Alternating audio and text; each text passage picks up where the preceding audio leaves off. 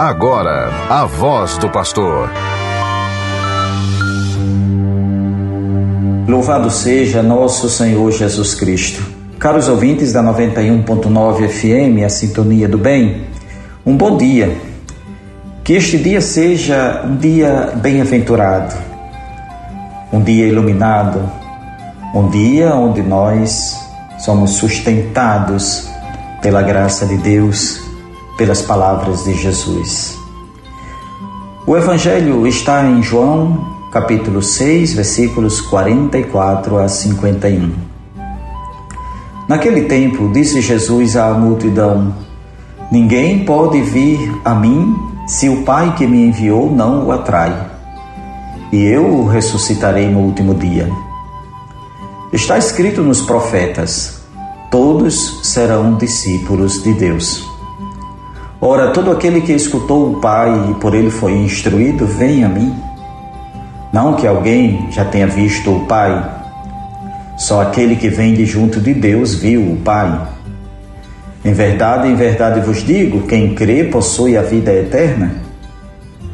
Eu sou o pão da vida. Os vossos pais comeram o maná no deserto e, no entanto, morreram. Eis aqui o pão que desce do céu. Quem dele comer nunca morrerá. Eu sou o pão vivo descido do céu. Quem comer deste pão viverá eternamente. E o pão que eu darei é a minha carne dada para a vida do mundo. Palavra da salvação. Glória a vós, Senhor. Queridos ouvintes, continuamos a leitura do capítulo 6 do Evangelho de São João. Como disse nos outros programas, é o capítulo eucarístico, é o capítulo onde Jesus fala de si mesmo como o pão da vida. Hoje, nesses versículos, novamente Jesus coloca esta ideia que para nós é fundamental para entendermos o nosso caminho de fé. Ninguém pode vir a mim se o Pai que me enviou não o atrai. Mas que consolador isso para nós. Nós temos fé em Jesus, mas não é um movimento somente de nossa parte. Nós vamos a Jesus porque o Pai está nos atraindo, está nos levando até Jesus. É consolador porque às vezes nós nós temos uma relação com o pai muito distante, seja por questões de experiência com os pais terrenos, seja porque a realidade de Deus pensada quase como que realidade sexual que está fora eh, de cogitação para o caminho de fé, não se trata de, de sexo gênero para o pai, o pai não é não é um homem no sentido é, de ser humano, o pai é espírito, né? é espírito. Mas Jesus ensina que nós temos uma relação com o pai, que o pai entra em relação conosco. Ele já disse para Nicodemos: o pai colocou tudo nas mãos de Jesus. Nós somos atraídos. A palavra atrair significa que antes mesmo de nós irmos para Jesus, o Pai nos agarra e nos dá para Jesus. Isto é muito importante para nós, porque desta forma nós estamos sendo discípulos de Deus, discípulos do Pai. Nós falamos muito que somos discípulos de Jesus, logicamente isso, isso está certo. Nós falamos do Espírito, Espírito Santo. O Conselho Vaticano II foi chamado de um novo Pentecostes. Houve uma renovação da liturgia eh, da igreja e se insistiu muito nessa renovação, nessa, nessa reforma, de sempre colocar a ação do Espírito Santo na liturgia, porque a liturgia, que é a ação do povo, é a ação do Espírito. Mas nós temos uma certa dificuldade em tratar Deus como nosso Pai. Mesmo compreendendo o Evangelho em que Jesus revela para os seus discípulos, revela para a multidão, que Deus é Pai. Deus é Pai. Com todo o significado de ternura que esse termo tem que é, ser apresentado. Deus não é aquele velhinho de barba que está sentado no seu trono. Não, Deus é espírito, com certeza. Mas vejam, Jesus diz claramente aquilo que os profetas disseram: todos serão discípulos de Deus. Todos são chamados a escutar o Pai. Esta experiência de escutar, escutar o Pai, a experiência da escuta da palavra, de entendermos que é, o Pai enviou o seu Filho, enviou o Espírito de seu Filho, conforme nós encontramos na carta de São Paulo aos Gálatas, no capítulo 4. Vejam, nós todos estamos no caminho da relação com o Pai, que é sempre uma relação com o Filho e com o Espírito. É uma relação com a Santíssima Trindade. Ora, Jesus que diz que a sua carne é dada para a vida do mundo, a sua carne, o seu corpo, o pão da vida que recebemos na Eucaristia, nos coloca num caminho de fé.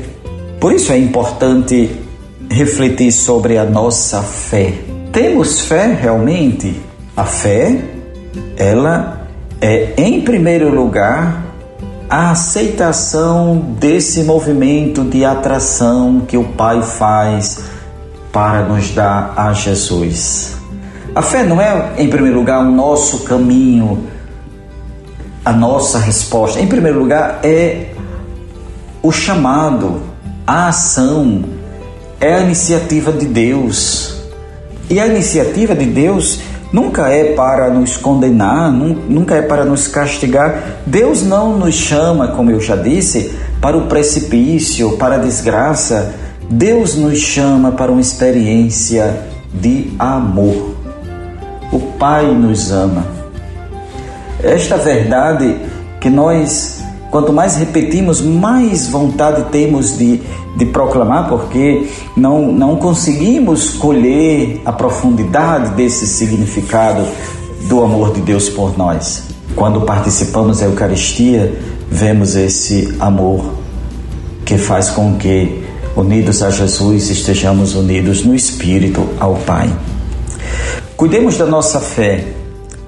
A fé, ela é professada, celebrada praticada e vivida. Esses quatro pontos fazem parte do catecismo da Igreja Católica. O catecismo comenta na primeira parte a fé professada, comentando o credo. Depois, na segunda parte, a fé celebrada, os sacramentos, e de modo especial aliás, a liturgia, de modo especial os sacramentos, cada um dos sacramentos o catecismo comenta. Depois a fé praticada na vivência, na observância dos mandamentos. Os mandamentos não são um peso que Deus coloca sobre nós, quase como que desrespeitando a nossa liberdade, a nossa autonomia.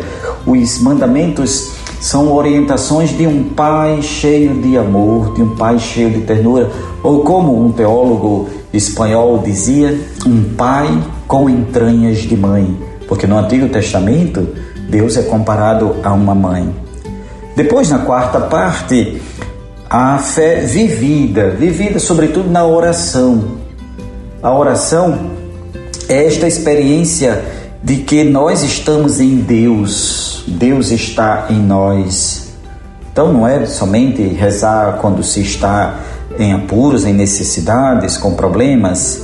Rezar significa reconhecer uma relação que, como diz uma oração eucarística, é, é um laço tão estreito e forte que nos une a Deus, porque é Ele que se une a nós, tão estreito e forte que nada poderá romper. Então a fé é vivida na oração. Fé professada, fé celebrada, fé praticada, fé vivida. Rezemos para que todos nós cresçamos nessa fé e a experimentemos como uma, uma realidade de vida, uma realidade que nos coloca para a vida plena. Peçamos orações pela Assembleia Geral dos Bispos. Amanhã essa Assembleia será concluída.